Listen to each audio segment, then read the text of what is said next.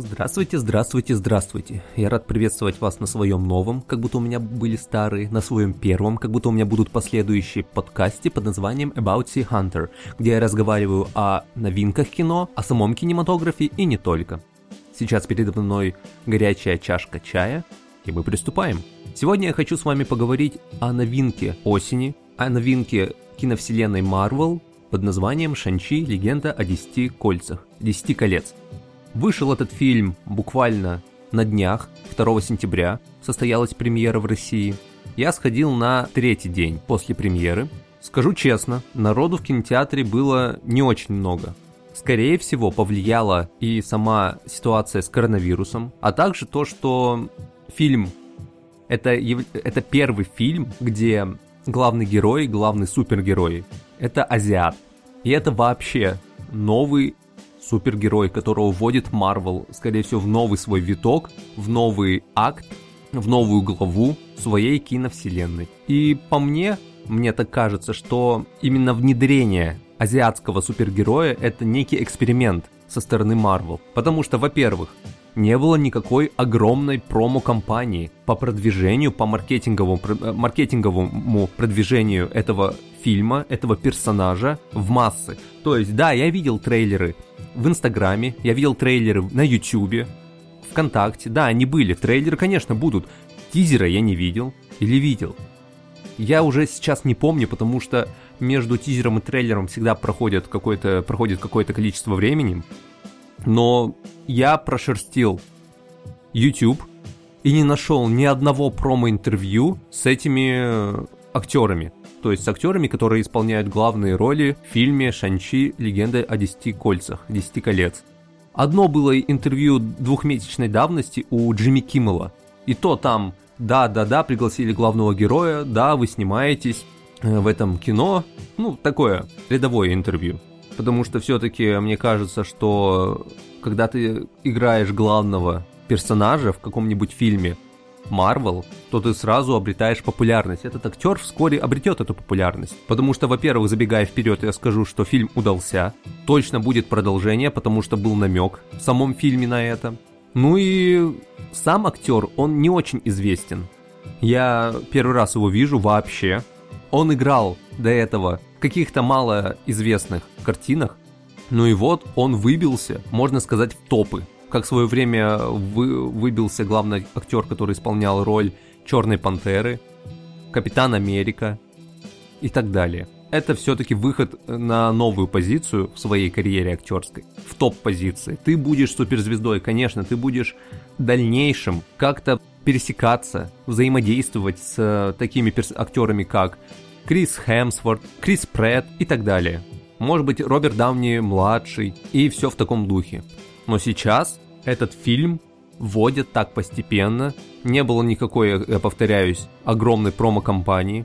Как обычно бывает, что перед выходом какого-нибудь супергеройского, да даже простого фильма, к примеру, «Круиз по джунглям», все издательства приглашали обязательно в обязательном порядке. Их приглашали они как-то сами приглашали актеров, которые исполняют главные роли, на всякие интервью, игры, игровые интервью и так далее. Здесь все так не было. Вообще, тишина в YouTube по поводу этих интервью. Я не нашел ни одного. Говорю, нашел одно, но оно такое было блеклое, и там всего одного человека брали. Поэтому я думаю, что Marvel, для Marvel это что-то новое. И для людей это что-то новое, для зрителей, когда главный герой это главный супергерой китаец. Ну, конечно же, с одной стороны, это сделано для денег со стороны Marvel, потому что китайский рынок кинематографа, он огромный, просто он, сами понимаете, Китай самая многонаселенная страна в мире. Там этот фильм зайдет, скорее всего зайдет, потому что там затронуты все аспекты, которые могут понравиться китайскому зрителю. Это традиции, это какие-то отголоски из тех фильмов 90-х, 80-х, 70-х, про кунг-фу, про монахов шаолиньских – про все эти драки, это все понравится китайскому зрителю. И не только, потому что, во-первых, это сочетается и с современным зрителем западным. Ну и в основном это будет э, хороший эффект иметь у стран Восточной Азии. Так, перейдем к списку актеров Шанчи, легенда Десяти колец. Всего я увидел три главных персонажа. Нет, четыре. Четыре главных персонажа в этом фильме. Вокруг них происходят все какие-то действия, они между собой переговариваются, взаимодействуют, коннектятся. Это первое, это сам Шанчи, то есть Симулю. Как я говорил, я этого актера, как и вы, скорее всего, не видел ни в одной знакомой или просмотренной мною киноленте. Может быть, он был там где-то во вторых планах, но я его не замечал, потому что актер, он не такой уж популярный. Конечно, он сейчас будет набирать популярность, но на данный момент он мало кому известен. Аквафина. Аквафина это, оказывается, есть такая артистка. Она музыкантка, актриса и писательница. Вдруг. Она популярна на Западе. Очень, ну, я не сказал бы, что очень. Я просмотрел некоторые ее музыкальные композиции на YouTube. Но они такие своеобразные. Конечно, это не Childish Gambino, который тоже актер, поэт и музыкант. И самое главное, три вот этих аспекта, три стороны в нем хорошо очень сочетаются. Он преуспел везде, и в фильмах, и в музыке. Ну, так-то музыку он сам пишет, поэтому он и поэт. И в сочинении стихов. Аквафина — это... Она играла в... Вы могли ее видеть в фильме «Семь подруг Оушена». Или «Восемь подруг Оушена». «Восемь подруг Оушена», кажется, было. Да, «Восемь подруг Оушена». Персонаж такой комедийный, несерьезный, по ней это видно, что она создана для, именно для таких ролей. Я не знаю, может в будущем ее будут приглашать на какие-то серьезные работы, так как я вижу все больше такая есть тенденция, я начал ее замечать, что актеры, которые играли когда-то в комедийных ролях, в большинстве случаев, они очень хорошо отыгрывают в драматических.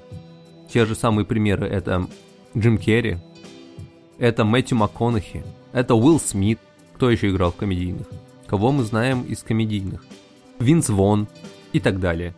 Много есть таких, и тому есть подтверждение, что в комедии кто хорошо преуспевает именно в серьезных комедиях. То, что я не говорю, что серьезных там типа э, несерьезных, мол, э, очень страшное кино, таких туповатеньких комедий. Нет, именно в серьезных комедиях, которые граничат с драматическим жанром. Но вы меня понимаете. К примеру, шоу Трумана.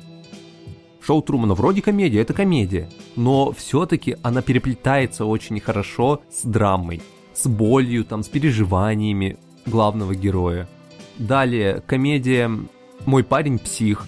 Тоже это комедия, но она как-то все-таки такая серьезная. Есть такие несерьезные комедии, которые смотрятся налегке, а есть прям серьезные комедии. Я не знаю, как это объяснить, но есть такой жанр комедий, когда ты все-таки относишься к просмотренному фильму и понимаешь, что все-таки есть над чем задуматься. Автор, он создавал картину, над которой стоит задуматься, которая говорит нам что-то очень важное. Поэтому Аквафину я жду в дальнейшем, в таких более серьезных фильмах. На самом деле я не знаю, перейдет она, не перейдет, она может, скорее всего, сыграть. Потому что человек, судя, из, э, судя по всему, он очень талантливый. Ну так далее, ладно, я я так загадывать не буду. Переходим к следующему персонажу, следующему актеру, одному из основных из актерского состава. Это Тони Люнчувай. Тоже первый, он играл в китайских картинах. Много. Поэтому он нам вряд ли известен. Не знаю, есть какие-нибудь, есть, может быть, ценители китайского кино, и вы его знаете, хотя бы на лицо знаете. Это очень хорошо будет. Потому что я его в первый раз увидел. Я дальше выражу свое мнение по этому поводу, что люди, которые играют главные роли, они не очень популярны. Я дальше скажу про это. Ну и... Так. Не понял. Что-то у меня все сбилось. Сейчас скажу. Джан Менер. Я не знаю, как читается эта фамилия. Ме... У нее там твердый знак. Менер в середине. Джан Менер. О ней кинопоиск, по крайней мере, ничего не говорит. Это как будто ее первая картина, Поэтому для меня это шок. Потому что вроде актриса хорошо отыграла свою роль, и это для нее первая, первая, можно сказать, первая роль. Ну, не знаю, не знаю. Ну вот, главный основной костяк я пересказал и рассказал о нем. Теперь я напомню, что я делю фильм на три составляющие, по которым у меня идет оценка. Это первое, это персонажи, второе, это сюжет, а третье, это музыка. Именно вот эти три составляющих дают общую картину того, что получилось. и фильм выходит на топовые позиции. В разряд шедевр, может быть, кинематографа. Фильм на века. Это те фильмы, где вот эти все три, три аспекта, они все на высоком уровне. Давайте поговорим о первом аспекте, это персонажи. Давайте поговорим о персонажах. Итак, главный ролик у нас Шанчи. Это парень. Что я могу о нем сказать? Персонаж сам по себе, даже если несмотря на то, что он азиатский персонаж, он харизматичный, лицо запоминающееся. Если я его увижу в других фильмах этого актера, я запомню его. Потому что Шанчи, скорее всего, его еще так не раскрывали. Я сразу говорю, этот персонаж не встает на один уровень с такими персонажами, как Железный Человек, как Капитан Америка, как Тор. Нет, он не из этого разряда, он ниже. Он, скорее всего, как Человек-паук, вот Тома Холланда. Но персонаж неплохой, он не блеклый, но он не очень яркий. Может быть, в последующих фильмах его раскроют. Будем на это надеяться, я на это надеюсь. Потому что сам персонаж мне симпатичен. Он добр, он честен. В его глазах это видно, что что вроде у него есть что-то, вот какая-то изюминка, я ее до сих пор не раскусил. Может быть, это суть самих этих э, таких восточных людей, то, что их много, да, их по факту, их по численности много, но каждый из них, в каждом есть какая-то загадка. Я смотрю на Шанчи, и он мне сразу симпатизирует. Хочется за него переживать, хочется про него смотреть и дальше. На что я надеюсь. Итак, следующее это его подруга, подруга Шанчи, Кейти. Это уже так принято, что у главного персонажа должен быть такой смешной, э, смешной партнер, который будет смешить всех зрителей на протяжении всего фильма. Он такой легкий, он такой на подхвате, как э, Дон Кихот и Санчо Панса. Но всегда есть такой Санчо Панса рядом. И вот эта Кейти, это, которую играет Аквафина, она на подхвате. Вот именно она тот Санчо Панса, который как-то разбавляет всю ту ситуацию, которая возникает вокруг главного героя. То есть у Тора, кто у Тора Санчо Панса? Ну, Локи. Локи он сначала, нет, вряд ли Локи. Сейчас скажу. У Человека-паука Тома Холланда вот этот толстый паренек, который не азиат, он скорее всего из Гавай. Вот он Санчо Панса, который твой друг. Для создания такого тона ситуации, юморного, легкого. То есть ты смотришь, и он тебе помогает, он как-то смешит тебя, веселит тебя. У создателей это не ново, что они вводят такого персонажа. У Шанчи это Кейти. Можно сказать, попутчик. Да, его попутчик, который с ним всегда. Далее мандарин. Вдруг мандарин. Мы же слышали мандарина в Железном Человеке 3. Нет, это оказывается не тот мандарин. Я еще в сюжете к этому вернусь.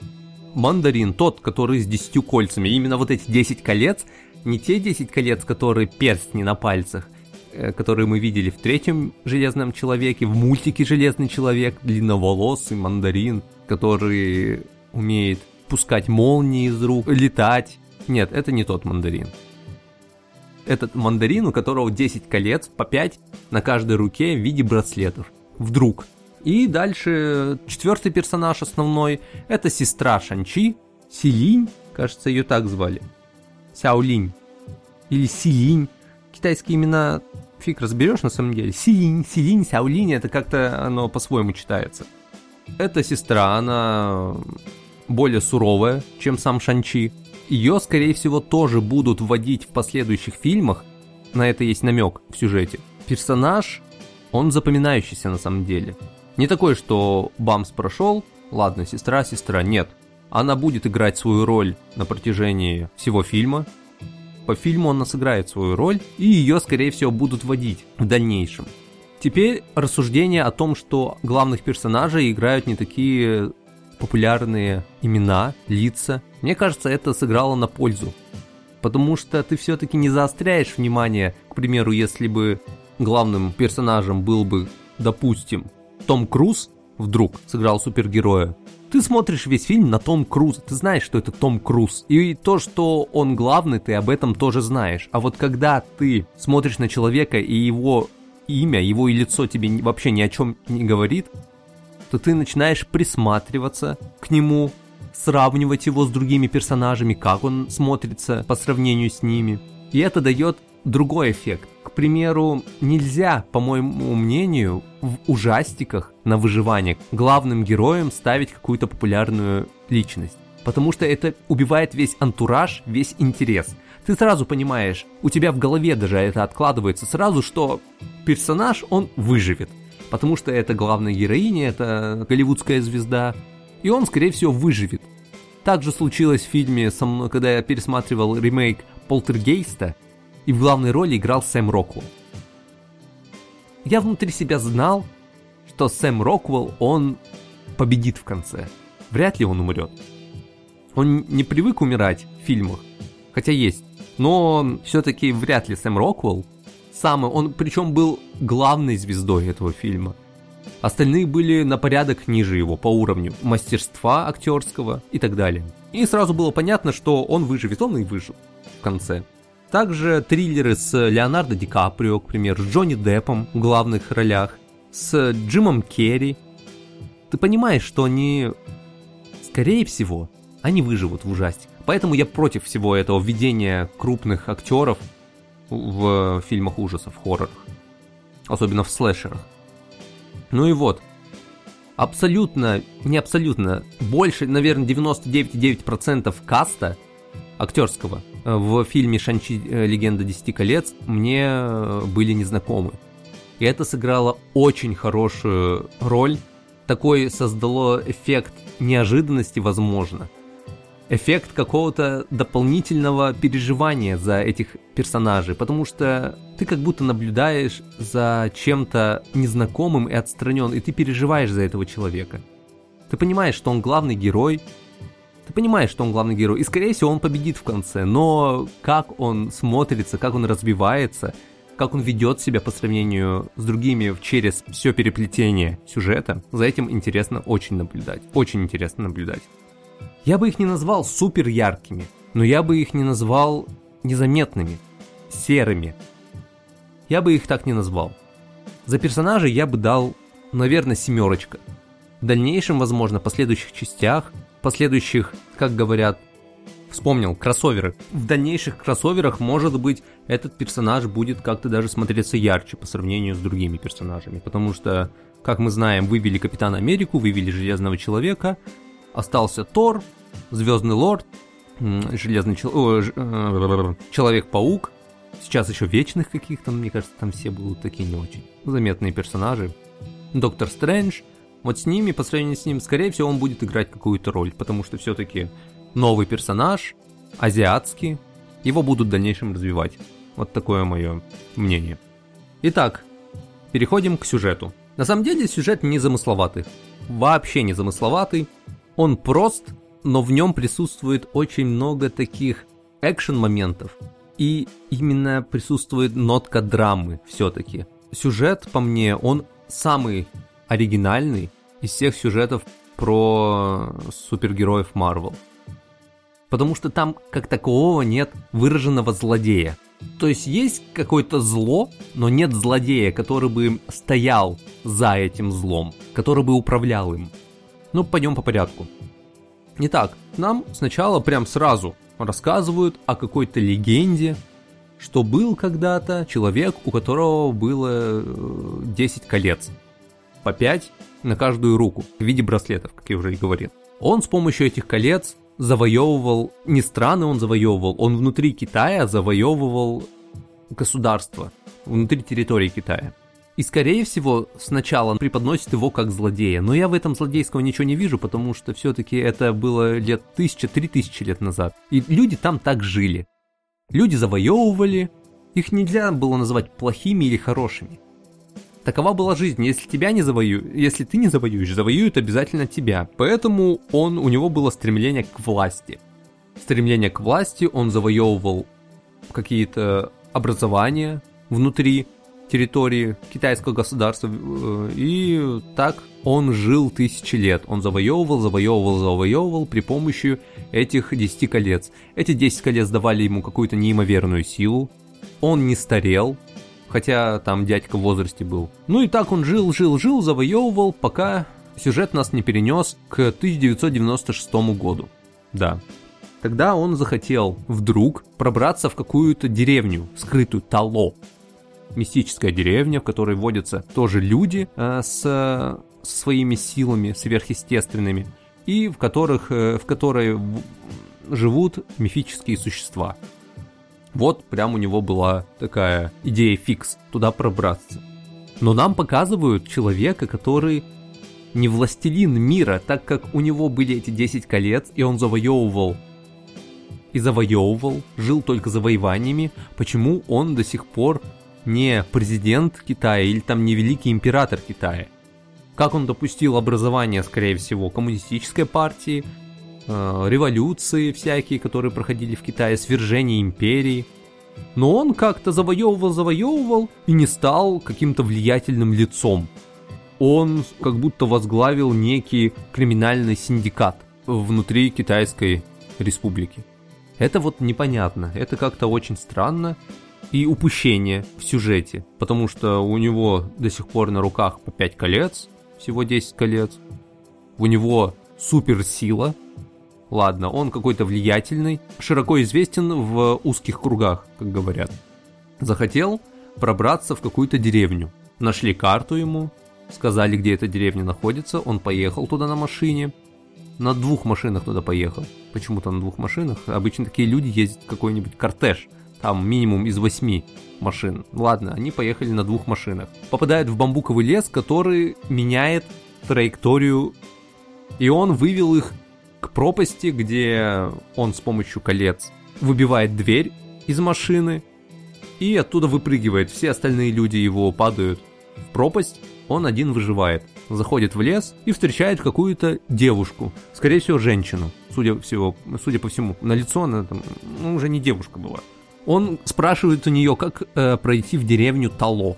Она ему отвечает, ты недостоин, я тебя туда не пропущу. После чего завязывается драка, и вдруг она побеждает его, потому что она как кунг-фу панда э, перенаправляла всю энергию этих колец, он Смысл в том, что эти кольца не остаются у него на руках, он их как-то выплескивает, он их выбивает из своих рук, они летят в том направлении, куда он покажет, что-то там творят и возвращаются снова ему назад на руки.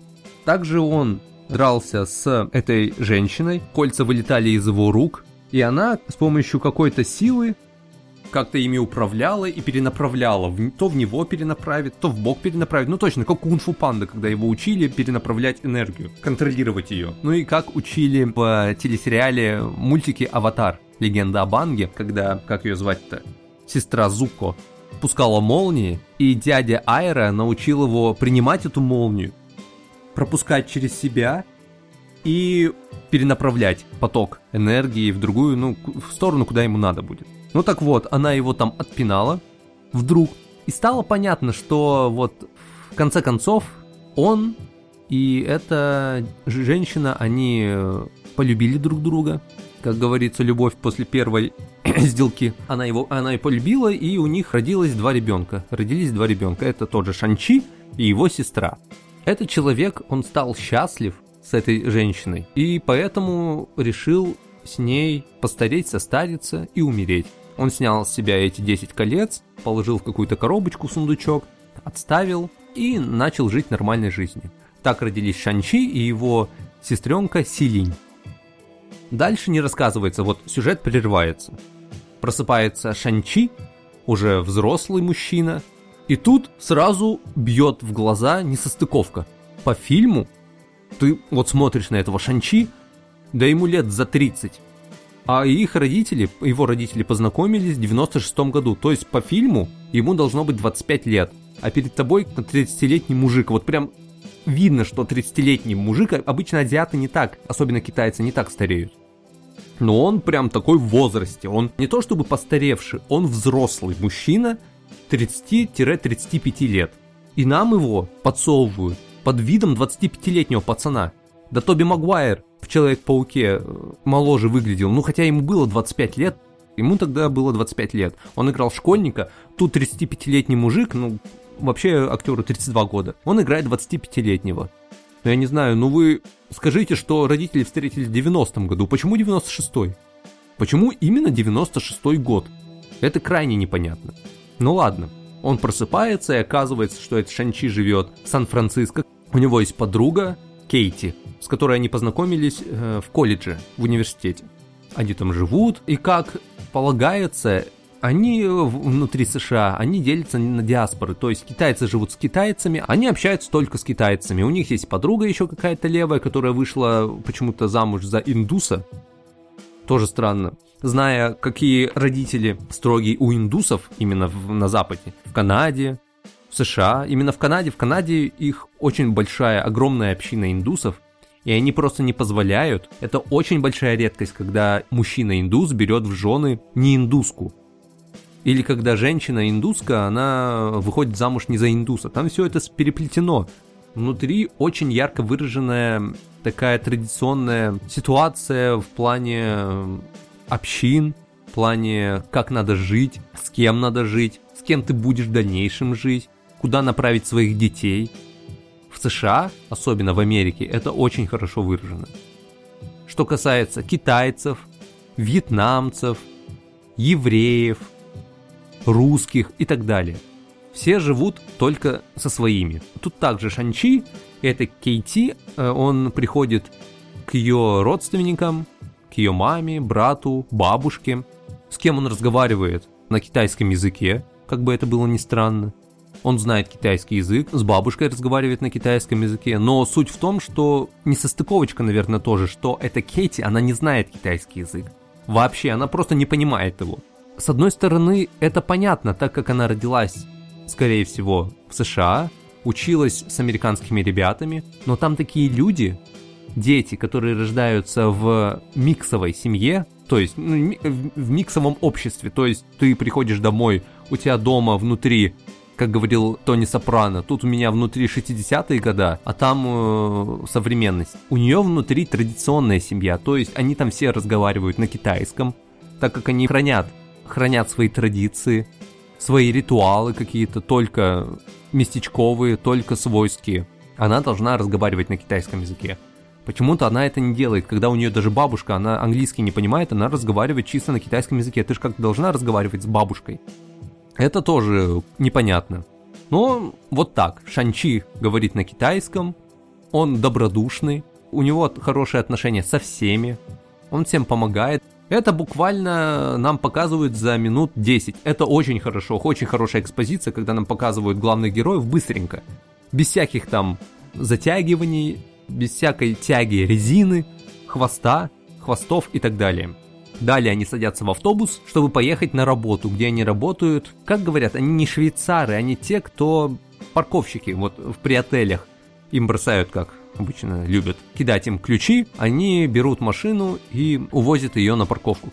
Ну так вот, они сели в автобус, и вдруг на Шанчи нападают трое головорезов. У одного из них вместо руки была сабля. Не сабля, меч. Драка очень хорошо поставлена. И вот началось, как в трейлере, вот это показывается драка в автобусе, как с корабля на бал, сразу экшен. Но видно было, что она была вся практически нарисована. То есть, конечно, актер, который играл Шанчи, он исполнял какие-то трюки, трюки вроде удара в шпагате, стойка в, в традициях кино про кунг-фу. С помощью монтажа и планов создается эффект, когда драка быстро, быстро, быстро, быстро, быстро. На самом деле, если посмотреть на драку на улице между людьми, она не такая уж эффектная, она не так уж э, не такая уж и активная и быстрая. Да даже на соревнованиях посмотреть, к примеру, бокс, они там больше присматриваются к сопернику, пытаются предугадать его удар, а тут все быстренько, быстренько, быстренько, как э, в фильмах Джеки Чана.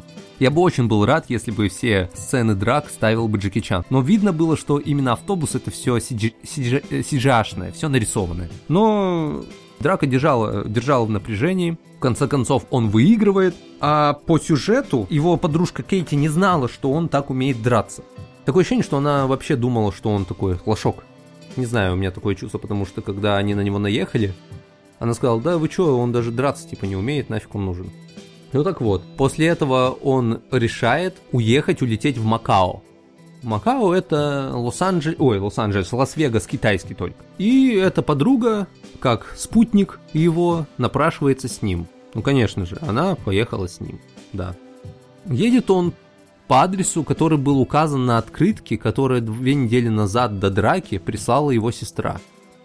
Он приезжает на этот адрес, а на этом адресе проходят бои какие-то, бои между супер, супер людьми. Там появляется тот толстый китаец, который играл в э, Доктор Стрэндж, его друг, Вонг, кажется, Вонг его звали, его друг и союзник. И он там борется, дерется с, сейчас скажу, мерзостью из Халка, невероятного Халка. это смешно было смотреть на самом деле, он же вроде мерзость. Злой персонаж, это злодей, но там они как спаринг партнеры потому что это тоже, с одной стороны, странно, бои на деньги, а после того, как этот Вонг навалял этой мерзости, он говорит, все, пойдем, он там, как Доктор Стрэндж нарисовал этот круг, перемещение, портал, перемещение в пространстве, и говорит, пойдем дальше тренироваться. Перед всеми. Когда он победил, то есть эти драки, можно сказать, ну видно же, что они, получается, два человека знают друг друга, как рестлинг. Или это рестлинг, или на самом деле это бои без правил, непонятно. Но дальше он расспрашивает, где моя сестра, Ему все отвечают, что, мол, какой-то там промоутер этих боев отвечает, не знаю никакой Селинь, не знаю никакой сестры твоей, выходи на бой. Он говорит, какой бой? Все, на бой, тебя записали на бой, мы посмотрели, там кто-то видео записал и выложил в интернет, как ты дрался в автобусе, и ты там очень силен. Он спрашивает, с кем мне драться, вот там, с теми чудиками. На что промоутер ему отвечает, нет, это нулевой уровень, новички, а вот ты там, вот где драл, э, дрались мерзость и вонг, это там про уровень, топы. Он такой, ну ладно. Его раздели по пояс зачем-то, показали такое тело, но оно не, не очень накачанное, оно натренированное было. И его подруга Кейти, она первый раз его увидела, получается, без футболки, голый торс. И такая, вау, вау, вау, и тут я задумался, а почему вели персонажей, вот мужской женский персонаж, и между ними нету никакой любовной линии. Как может быть? Я на самом деле не верю в дружбу между мужчиной и женщиной, но скорее всего это Кейти с какими-то гей-замашками. То есть гей, я не говорю, что гей это на Западе, когда говорят gay people. Это не относится к мужчинам только. Gay people это могут быть трансгендеры, это лесбиянки и так далее. Она, скорее всего, была более, как заинтересована, так скажем, в других женщинах потому что она вела себя как пацанка, абсолютно не женственный персонаж, э, персонаж и поэтому, скорее всего, это, это как-то очень э, сразу снимало какое-то напряжение между ними двоими, потому что ты понимаешь, что, скорее всего, она интересуется женщинами, и между ними ничто не может быть, и поэтому, возможно, вот такая дружба, она существует. Э, в этом плане мне это понравилось, я против гей-людей ничего не имею, если это, конечно, а, если эти люди адекватны. Везде есть неадекватные люди, а неадекватных людей я вообще не выношу ни в каких проявлениях. Ну так вот, он выходит на бой и не знает своего, сопер... своего соперника. Ну, конечно же, все догадываются уже, что, скорее всего, соперником будет его сестра. Кем соперники оказывается. Они дерутся, дерутся, дерутся. Он не хочет, ну как, бить свою сестру, это кто будет бить свою сестру? Ну, конечно, она его вырубает. Почему-то девушкам можно бить мужчин, а вот мужчинам, которые, когда на него нападают девушки, бить их нельзя. Это тоже как-то двойственно. Сексизм, сексизм. Ну ладно. Он поступил как благородный мужчина, он не стал бить свою сестру, вообще не стал трогать девушек. После чего у них э, завязался разговор, что, мол, ты меня бросил, оказывается, он ее когда-то там бросил в детстве, в возрасте 15 лет, обещал за ней вернуться через три дня и так и не вернулся. Также выясняется, что, оказывается, их мать умерла. Из-за воспитания детей принялся отец. Отец научил его драться, отец научил его приемам всяким, растил как, как я понял, машину-убийцу. Потому что, да, он относился к нему с любовью, все-таки это его сын. Это показывалось, что отец, он не, не злой человек. Он э, просто человек своего времени. Он, так как ему лет 3000, наверное, он за все это время все повидал, абсолютно все повидал. Он рос в, в те варварские времена, где было нормальным, когда ты набегаешь на какое-то поселение, всех там вырезаешь. Это было просто как... Это было нормой. Я не знаю. И со временем, конечно, его, скорее всего, мировоззрение менялось. И он, набравшись мудрости житейской, Он делится ею с сыном и готовит своего сына, говорит, что нельзя никогда сдаваться. Он его жалеет, когда маленький мальчик разбивает руки в кровь о балку деревянную, где он набивает свои кулаки. Он все это понимает, не показан прям изверг, как сейчас э, э, модно говорить, арбузер, абьюзер. Нет, это не абьюзер, он любил свою жену, он любит своих детей. Но он как-то очень странно относился на самом деле к девушке, но это тоже, наверное, то есть к сестре. Это тоже, наверное, какие-то особенности традиций, когда женский пол не очень замечает, но это тоже вот как-то странно, в фильме это не показано, почему он не любил как будто свою дочь, потому что эти отношения вообще были не показаны на протяжении всего фильма. То есть ты не понимаешь, почему он ее не любит. Обычно как делают? Что мать умирает при родах какого-то ребенка, и отец винит этого ребенка в смерти своему. Нет, такого не было. Они прожили еще достаточно времени после рождения дочки. И дочку, конечно, он не, не гонял в плане единоборств.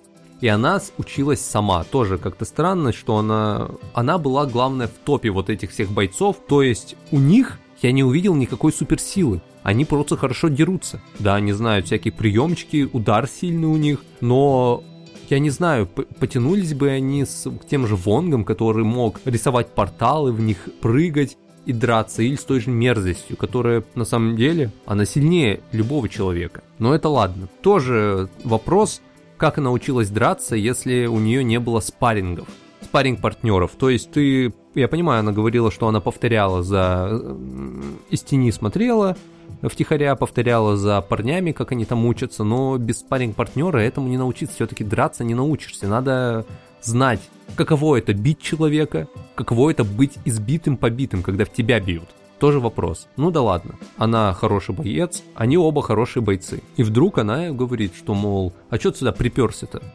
После стольких лет. 10 лет прошло. То есть ей там 24 по... Ой, не 24. Но она там 20-летняя должна быть, а по факту там женщ... девушка в расцвете, э, я не знаю сколько, ей по 30 там, наверное. Какие-то тоже такие несостыковочки. А все из-за того, что они написали, что э, мать и отец познакомились в 96 году. Почему 96-й год, вот тоже непонятно. Ну напиши ты 90-й год, 89-й год напиши. Непонятно. Ну так вот. Он ей отвечает, что, мол, ты же мне прислала конверт, открытку. Она такая, я тебе ничего не присылал. И вдруг гаснет свет, и оказывается, за ними приходит отец. Там, конечно, гаснет свет, драка, драка, экшен, экшен, экшен. В конце приходит отец и говорит, о, наконец-то ты сын вернулся. Я тебя отпустил на 10 лет, тебя не трогал, и ты вернулся. У отца снова на обеих руках по 5 колец, то есть он снова в 10 кольцах. Суперсильный. В его команде оказывается тот человек, который напал, те люди, которые напали на Шанчи в автобусе. Почему он собрал снова э, свою дочку и своего сына, хотя он знал, где они живут, он это сам говорит. А для того, чтобы, оказывается, мать Шанчи, его сестры Селинь, подарила когда-то им по амулету, такому зеленому, зеленому камню. И этому отцу понадобились эти два амулета. Я не знаю, он просто бы мог попросить, конечно. Но он э, попытался силой их вырвать. Он их вырвал, приводит к себе в деревню, там домой куда-то, в горы. У него база. И показывает, что оказывается мать не... И рассказывает им, оказывается, мать не умерла. Она его зовет, и мать держит заточение в той деревне, в Тало, куда его не пустили, оказывается. Ему сказали, что ты недостоин, и не пустили, и поэтому мать жила с ним в другом месте, тоже в Китае, но в своем доме. Дальше идет разговор отца сына, что, мол, да, вот все рассказывается, что я знал, где ты находишься, я дал тебе 10 лет, когда ты ушел. И тут же возникают вопросы у меня. Во-первых, он ушел в 15-летнем или 16-летнем возрасте. Куда он ушел без паспорта? Вот как он переехал в США без паспорта? Он себя называл Шоном то есть не Шанчи, Шоном. Как он получил паспорт США? Как он устроился в институт, а после на работу? Если нам показывают, что на протяжении до 15 лет точно, он не ходил ни в какую школу. Он только тренировался, тренировался и тренировался. Его, из него делали э, машину для убийства. Нам показывают сурового 15-летнего пацана, который уходит на последнее задание, которое отправляет его отец, убить кого-то, как я помню. Он специально, говорю, готовил машину для убийств киллера, Хитмана. И он сбегает. И нет никаких предпосылок, которые говорят, что почему он стал таким великодушным и добрым. Когда он уходил 15-летний, он такой суровый взгляд у него был. Его готовили сурово. То есть ты готовишь спартанца, и через 10 лет, ну даже не через 10 лет, через 5 лет он, ну как он перевоспитается? Он никак не, пере, не перевоспитается. Это надо тоже показать, наверное, что он кого-то встретил, скорее всего, который повлиял на него, изменил ситуацию. Он поначалу должен быть злым, дерзким, резким, а потом уже встретить, встретить какого-нибудь, не знаю, попутчика, э, напутственника, старца, старушку, которая бы ему сказала, жить надо вот так. А так по фильму понимаешь, что он сам как-то перевоспитался, что вот жить надо, оказывается, он я добрый, великодушный. Ну, вот это тоже непонятно.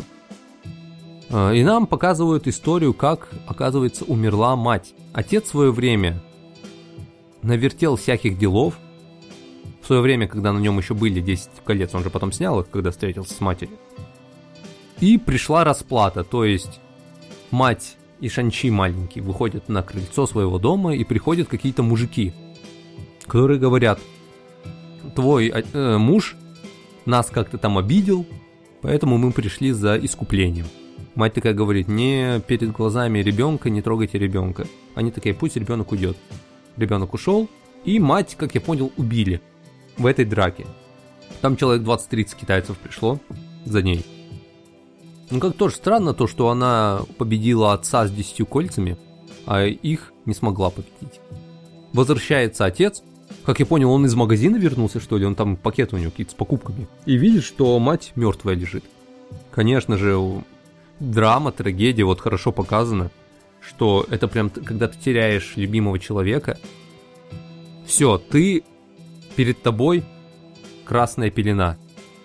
Как он там сказал, что э, кровью за кровную месть она только платится кровью. Все, кровь за кровь. Он надел снова эти по 5 колец, 10 колец на себя, привел своего э, мальчика, чтобы он указал, типа, они не они были тогда. Потому что мальчик все видел, как убивали его мать и кто приходил.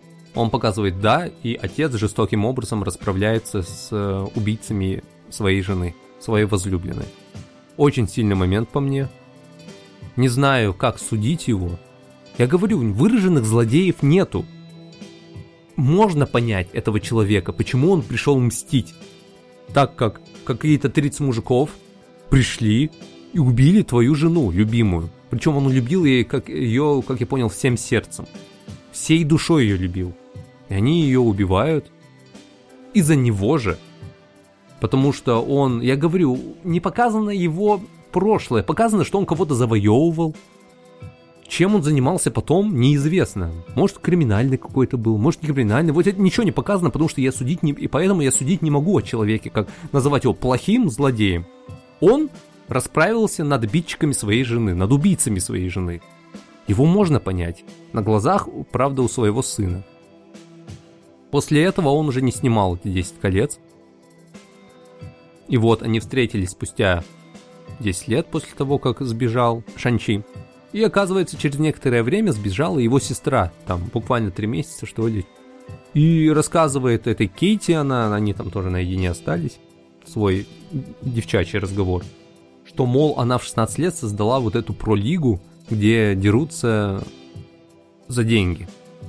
Кейти ее спрашивает, ты серьезно в 16 лет создала пролигу?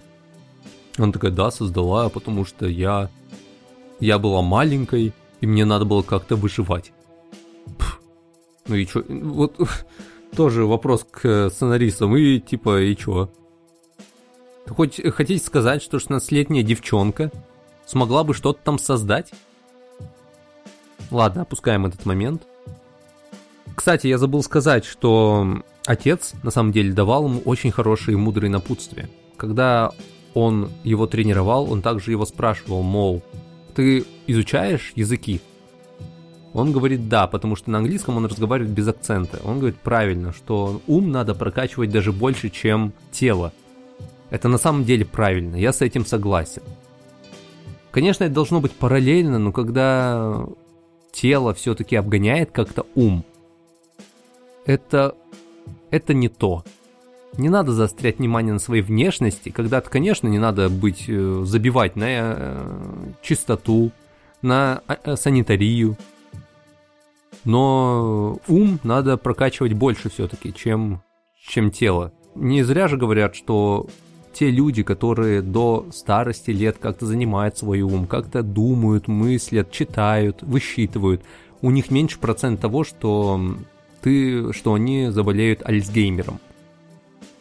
Ну и вообще это просто интересно, чем валяться. Тоже валяться нельзя, вот валяться целыми днями на диване и что-то читать. По мне, в крайности бросаться это тоже не то, это путь в никуда.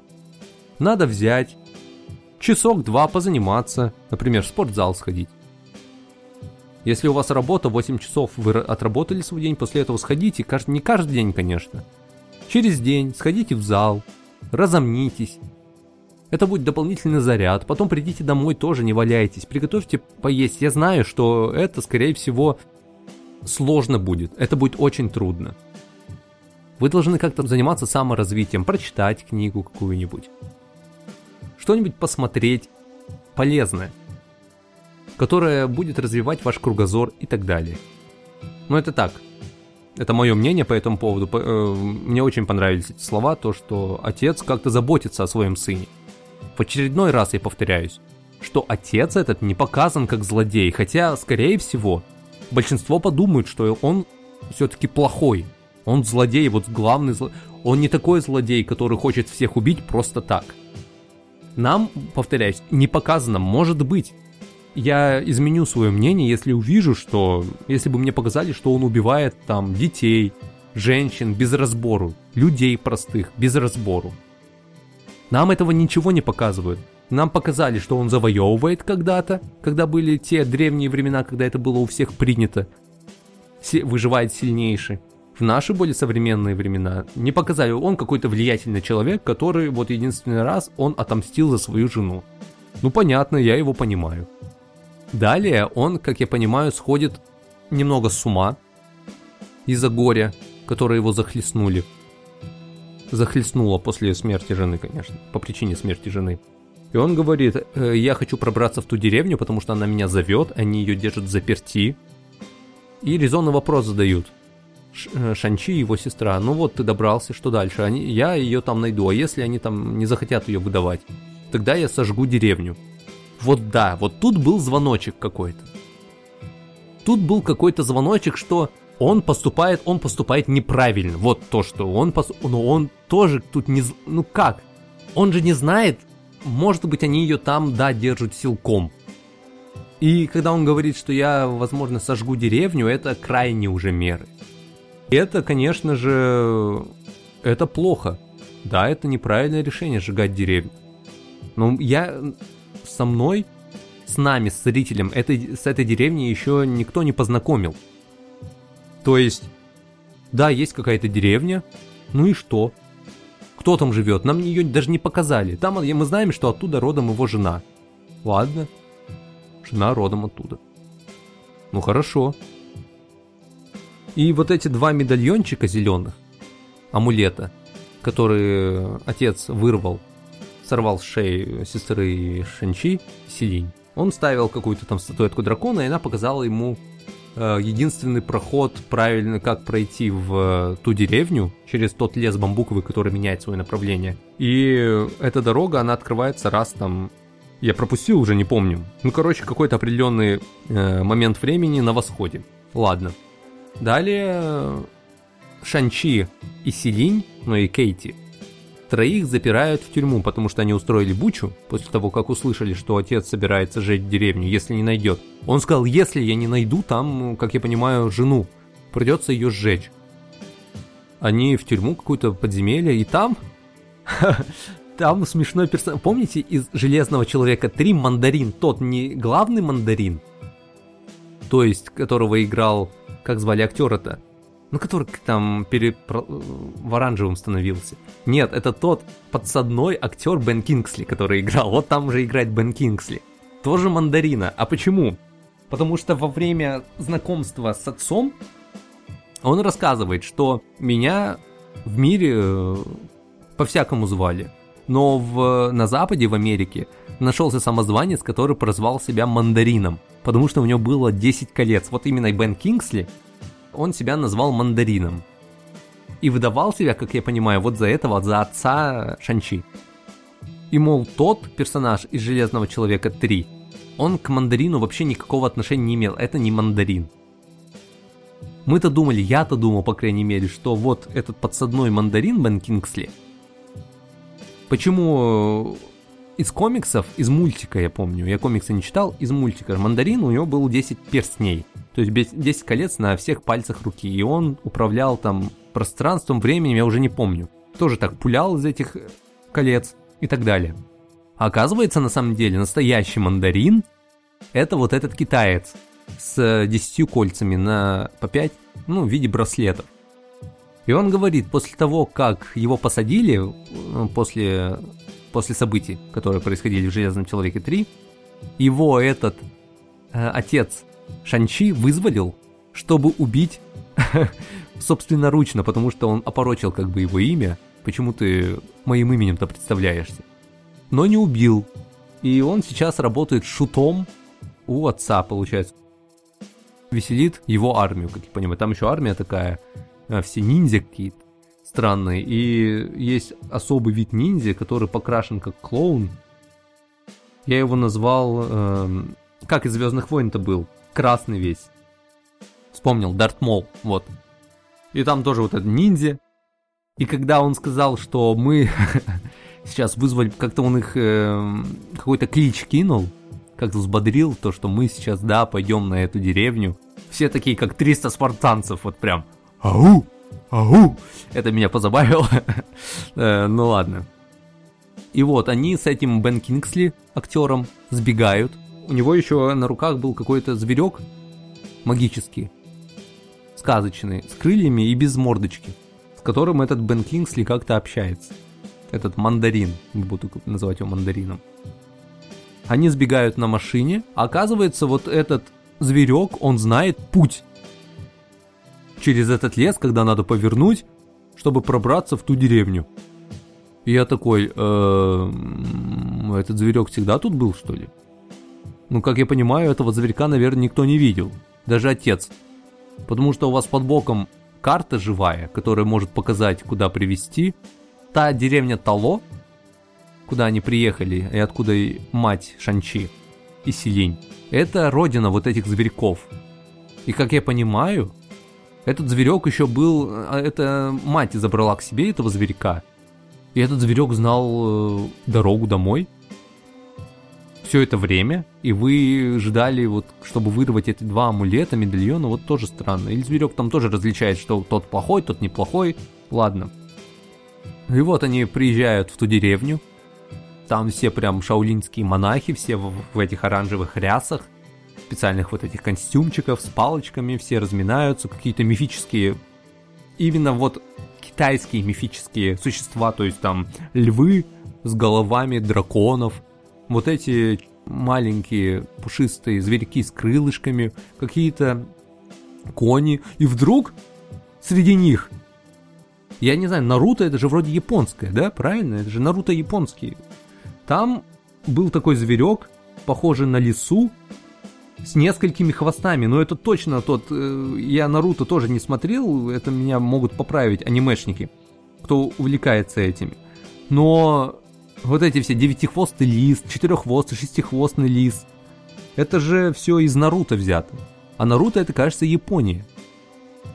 Почему там находятся японские японские животные из я не знаю, так как Япония и Китай они друг друга все время недолюбливают. На протяжении всей своей истории они друг друга недолюбливают, причем дико. Но там присутствует вот этот тот же самый девятихвостый лис. Правда, он белый, там Наруто был оранжевый он. Ну ладно, вот прикольно, вообще все хорошо, все красиво снято. Все, весь этот антураж японский, ой, япон, прр, э, китайский. Все это, ну, все по традициям вот этих китайских кино. Я даже когда э, муж, э, отец Шан, э, Шанчи дрался с матерью, там они дрались в стиле вот этих старых японских фильмов. Э, почему японских? старых китайских э, фильмов, когда люди в воздух взлетают в своих этих кимоно, управляют там эти листики, которые лежали на земле, они так э, взмываются в небо, в потоке таком, в таком вихре. И все красиво снято. Вот прям забавно это смотреть. Мне кажется, это сделано все специально. Нелепо, конечно, нелепо. Это потому что это тоже старые. Все старые. Но прикольно, когда там отталкиваются от воздуха, взлетают, дерутся в это время, метают там еще сюрикенов на них. Хотя сюрикены это в японском, ладно. Сначала они хотели выгнать их троих, потому что четверых, кажется, четверых, да, выгнать. Но там выходит сестра матери, как я понимаю, тетя Шанчи и Сидинь, и говорит, надо их оставить. Они предупреждают, что уже на завтра придут, придет отец э, с десятью коль- кольцами. После чего им рассказывают легенду, что много кто приходил с кольцами людей, что говорит о том, что этой деревне там больше трех тысяч лет, значит еще кто-то был с кольцами. Нам не рассказывают вообще, откуда эти кольца взялись как они передаются, как заполучил вот отец Шанчи вот эти кольца. Нам это не рассказывают. Нам говорят, что был какой человек, у которого было 10 колец. Ну и вот. Приходили люди с кольцами, которые были обмануты зовом некого чудища, некого зла. И получается, отец, он обманут также этим зовом, который зовет под голосом матери, типа «отпусти меня, спаси меня». Он думает, что это мать его любовь. А на самом деле это какое-то чудище зовет, которое они когда-то заперли с помощью тоже своего божества в воротах каких-то и защищают эти ворота. Тоже непонятно, закрыли бы, не знаю, камнями бы забили эти ворота. Там вот ворота прям видно, что это ворота. Вот у них там озеро здоровое, и ворота, вот, которые закрыты чешуей дракона. Вот это божество, это видит такого дракона. Именно китайского дракона, не как в Игре престолов, крылья здоровые, огонь. А нет, а вот китайский дракон, типа змея, с маленькими лапками, с крылышками. Ну и вот, он когда-то, видно, полинял, оставил им э, чешую свою, из которого они делают оружие и броню.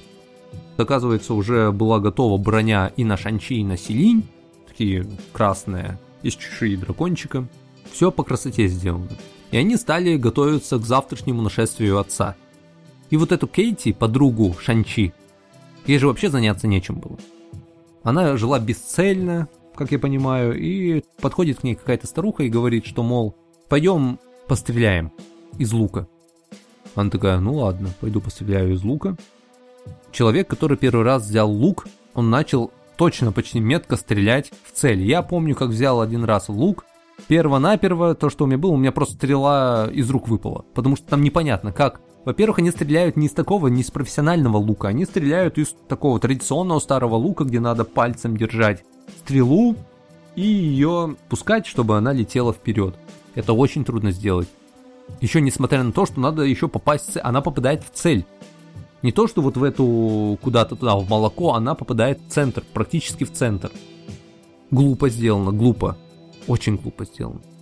Как человек не может так быстро научиться этому?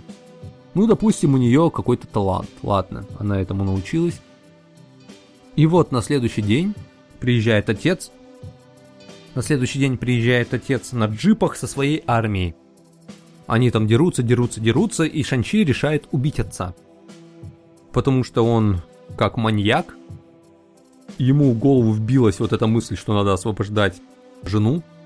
И голос, он доносится именно вот из этих ворот – с чешуей, который закрыты чешуей дракона. Происходит драка. Ну, нормально, драка как драка. Там дерутся все плохие против, э, так скажем, хороших. Отец с помощью 10 колец вылетает к этим воротам через все озеро и начинает бить по этим воротам. Из этих ворот вылетают какие-то чудища маленькие, которые высасывают душу из людей и несут назад, какой-то вот именно главному боссу, получается. Шанчи там тонет. Ну, как всегда, клишированное тоже, э, раз, э, изъезженный трюк, ход. То, что человек тонет, потом он просыпается, но там сделано очень красиво, я к этому вернусь. Все увидели, что эти чудища отец фигню творит. Вот на самом деле, даже те, кто из его армии, они увидели, что их босс, их хозяин, их начальник, он творит какую-то фигню, он выпускает каких-то чудищ, которые без разбору хватает всех. Это не то, чтобы он как-то их направлял на одних, нет, они без разбору. И в конце концов мне это понравилось, что они решили объединиться против общего врага. То есть сначала они э, там, главный из них, как я понял, тот без руки, у которого вместо руки меч. И он увидел, что вдруг это чудовище хватает того ниндзю, Дарт Мол, ну, который весь изрисованный, а он-то этот ниндзя выносящий был. И его запросто, просто запросто берут, поднимают воздух и высасывают из него душу и улетают назад к тем воротам, потому что достаточное количество души человеческих дает силу вот главному злу, боссу. Они решают объединиться, это крутой момент. А в это время Шанчи тонет. Ну, как всегда, там флешбеки, аудиофлешбеки, он вспоминает, что мама говорит ему. И со дна поднимаются какие-то пузырьки воздуха. Я думал, это сначала гейзер, скорее всего. Ну, бывает такое из-под пласта, из глины, которая на дне озера. Оттуда пузырьки э, воздуха высвобождаются и поднимаются на поверхность. Это бывает такое. Но там прям частые такие пузырьки. Я думал, ну ладно, вот, наверное, повезло ему. И эти пузырьки ему, получается, идут в рот, и он начинает ими дышать. А оказывается, это пузырьки не гейзер и не какие-то подводные, подводный воздух скопившийся. Это дракон, вот тот, то божество, которое когда-то загнало э, зло в эти ворота. И самый лучший кадр, от которого у меня аж мурашки пошли по коже, это когда он под водой очухивается, и перед ним вот такая здоровая башка дракона того. И он на него смотрит, получается, глаза в глаза это, это такой завораживающий, крутой кадр, что я не, это, наверное, самая лучшая сцена всего фильма. И потом он взмывает вверх, ввысь из воды на этом драконе, этот дракон начинает пожирать вот этих мелких. Ну, конечно же, там эти мелкие успевают занести своему боссу достаточное количество душ, а в это время отец этого не видит, что там вылетают какие-то чмошники – крылатые и без разбору всех гасят. Он все бьет, бьет, бьет, получается, по этим воротам. И никак их разбить почему-то не может. Он никак не может их разбить. И к нему уже прилетает сам Шанчи и говорит, батя, ты творишь какую-то фигню, вот реально. Ты смотри, ты сам понять не можешь, что там вряд ли мать находится. Там тебя что-то другое зовет. Отец, он ослепленный вот этой идеей, того, что мать заточили, он как пораженный, вот именно пораженный горем человек. Мне его на самом деле стало очень жалко. Он очень любил свою жену, очень сильно любил свою жену. И он делает все, он готов на все, чтобы ее вернуть. И тогда мне стало вот именно в тот момент, когда он бьет, все бьет, не может, не разбивается, он с помощью этих колец бьет, он уже на одну руку это кольцо надел, все 10 колец, чтобы усилить удар одной рукой. И никак не получается у него. И он все бьет и бьет, он ни на что не обращает внимания. Ему главное вот цель. Цель, оттуда наносится тот самый голос, о котором он грезит, может быть, о котором он скучает, он бьет, бьет и бьет. Вот это самая, мне кажется, драма, самая большая драма всего этого фильма. Не то, что да, Шанчи и сестра потеряли свою мать. Да. Они как-то это пережили. А он вот надел эти 10 колец, в себя, получается, замкнулся. И тут именно проблема и детей, и самого отца, который потерял тот смысл своей жизни, ради которого он хотел умереть. Он на самом деле он говорил, что я хочу состариться с этим человеком. И я вот решил умереть. Я прожил 3000 лет и встретил наконец-то того человека, который вот умирает из-за тебя. Из-за твоих каких-то поступков, может быть. И вот это все горе, оно выплескивается, он бьет вот эти ворота и никак не может их разбить, потому что он, скорее всего, их бы не разбил. И это все приводит к тому, что Шанчи начинает драться с отцом, и потихоньку в нем начинает просыпаться какая-то некая сила, которая перенимает все эти кольца, он отбирает эти кольца у отца. Отец остается без колец, как я понял, без колец он э, ни на что не способен. Ну, может, драться он умеет, но силы уже такой нету.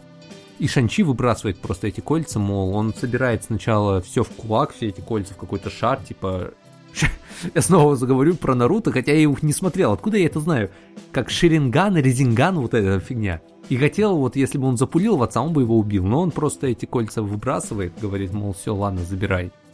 И отец только тогда понимает, что он, э, что он был неправ, что все-таки его зовет что-то другое, потому что оно начало уже громче, громче, типа спаси, спаси, спаси, и он понимает, он пробуждается из этого сна коматоза. Но уже поздно. Зло вырывается наружу, а с ним, получается, там дерется тот дракон летающий, которого оседлала, кажется, дочь. А, сначала он берет и убивает отца. Отец, вот последний взгляд отца, он обо всем говорит, что он сделал, он повернул не туда, после смерти матери он повернул не туда, он снова свернул на не ту дорожку, не на ту тропу. Его в его взгляде вот читается все это сожаление. Я не знаю, как Марвел это делает, именно в плане вот накалить момент до такой степени, напустить вот этой всей трагедии, такого всего горя в ситуацию – вот снова повторюсь, всей этой драмы вот в эту ситуацию. Довести до такого, и ты понимаешь, что... Эх, да, вот человек, он просто не туда свернул. Вот просто человек, он ошибся, можно сказать. И он передает вот эти кольца Шанчи. С помощью которых, конечно, в конце там все всех убивает, все выигрывают. Хэппи-энд. Но да, все веселятся. Конечно, там присутствуют всякие э, ха-ха, хихи. В конце они рассказывают своим друзьям, что вот что как произошло, и тот Вонг, кажется, Вонг его зовут, друг доктора Стрэнджа, он их к себе отводит, чтобы расспросить их о своих кольцах. Кажется, кольца, они неизвестно тоже, откуда они произошли, и в них есть какая-то энергия, какой-то, как я понял, маячок, который куда-то кого-то зовет там присутствуют уже на сходке. Это уже после титров сцена была, кажется. Брюс Беннер и Капитан Америка. Ой, Капитан Америка, Капитан Марвел. Они оба не знают, что это такое. Но почему-то вот тоже вопрос, почему именно когда Шанчи, на Шанчи эти кольца были надеты, вот этот маячок заработал, а вот при отце вот его не было, что ли? Странно.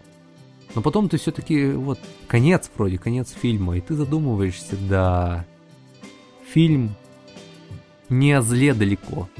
Не о том, что в конце вот это чудище его победили, да, оно вырвалось.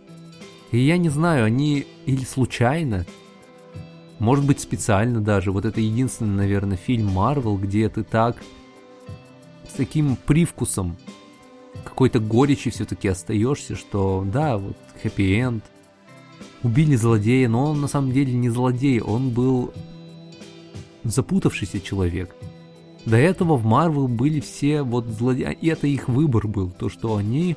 Конечно, с ними есть такие ситуации в жизни, с которыми с ними случались, которые подводили их к тем или иным действиям. Но вот этот персонаж, когда он надел вот эти все 10 колец, когда он отомстил за свою жену, нам снова не показывают, почему он злодей. Он стал снова криминальным или что? Вот кем он стал? Это нам не показывают, нам показывают вот эту драму, эту... Я не знаю, как это объяснить. Эту... Эту трагедию в его жизни. Когда он... После которой он услышал голос своей любимой и стал просто к ней. Он потерял себя в этот момент, да. И когда он снова ее услышал, он э, потянулся к ней. Он хотел ее всеми силами вернуть. Сначала, в середине где-то фильма, я подумал, что это он убил свою жену. Это бы объясняло, вот я бы на него уже смотрел после этого, как, вот да, это злодей. Но он не... Уб... Они вот так повернули, что она умерла из-за него, И там жертвами стали все практически. То есть и Шанчи, потому что и Шанчи, и Селинь, потому что потеряли свою мать. И сам отец их. И сама мать, там все, вот, вот такая большая трагедия произошла. И вот этим фильм мне понравился. Сюжету я ставлю девятку. Конечно, огрехи были, вот, нет, не девятку, восемь с половиной я ставлю сюжет, потому что все-таки вот это несостыковочки, Кроме того, то зло убило, кстати, вот это Кейти, когда она с первого раза попала ему в горло стрелой. Тоже как-то непонятно. Хотели бы, хотя бы сделали, чтобы она там раз пять промахнулась сначала, и потом попала как-то случайно. Нет, она с первого раза попала. Именно в горло. Когда ей сказал старик на китайском, целься в горло, как она его поняла, непонятно. Ну ладно, это все опускается. Ну так вот, музыка. Но ну, музыка в Марвеле, она всегда играла вспомогательную роль, очень хорошую, там очень много этих именно китайских мотивов. Но такого запоминающегося, не знаю, я больше следил за сюжетом, скорее всего, мне вот эта история поразила. Накал страстей, так скажем. Музыки я ставлю, ну, 9. 9. Ну, музыка, она была не то, чтобы бывает там бум-бум-бум, пум-пум, и вообще никуда не сюда. Она сочеталась хорошо со всеми сценами и так далее. Итого что? 7, 8,5 и 9. Средняя оценка получается 8. Этот фильм, как первая часть, как эксперимент, он заслуживает этой оценки. Абсолютно, мне фильм очень понравился. Конечно, местами он казался затянутым, но вот эта перебивка с экшн-сценами очень хорошо. Все-таки это Marvel, и там должны быть экшн-сцены. Я пришел туда смотреть про драки, про силы, как супергерой использует свои силы, как суперзлодей использует свои силы. Поэтому в этом плане мне фильм очень понравился. Мне он даже больше понравился, чем «Отряд самоубийц. Миссия на вылет». Да, Марвел, все-таки DC до Марвел еще надо. Топать, топать и топать. Не знаю, когда выйдет вторая часть, я ее очень жду. Там прям сказали, что Шанчи вернется. Посмотрим кроссоверов никаких не намечается. Скорее всего, с доктором... Почему-то сейчас все завязывается с доктором Стрэнджем. То есть он и с Человеком-пауком, то он, вот получается, с Шанчи, где-то он, наверное, еще с Тором там пересечется. Но посмотрим. А у меня все. Я закончил, а вы? У меня уже чай. Я ни разу чаю, к чаю не притронулся. Я так был занят обсуждением и разговорами, мыслями о сюжете, что горячий чай, который был в начале подкаста, в начале этого эпизода, он превратился в холодный чай. Ну да ладно, оно того стоило. До свидания.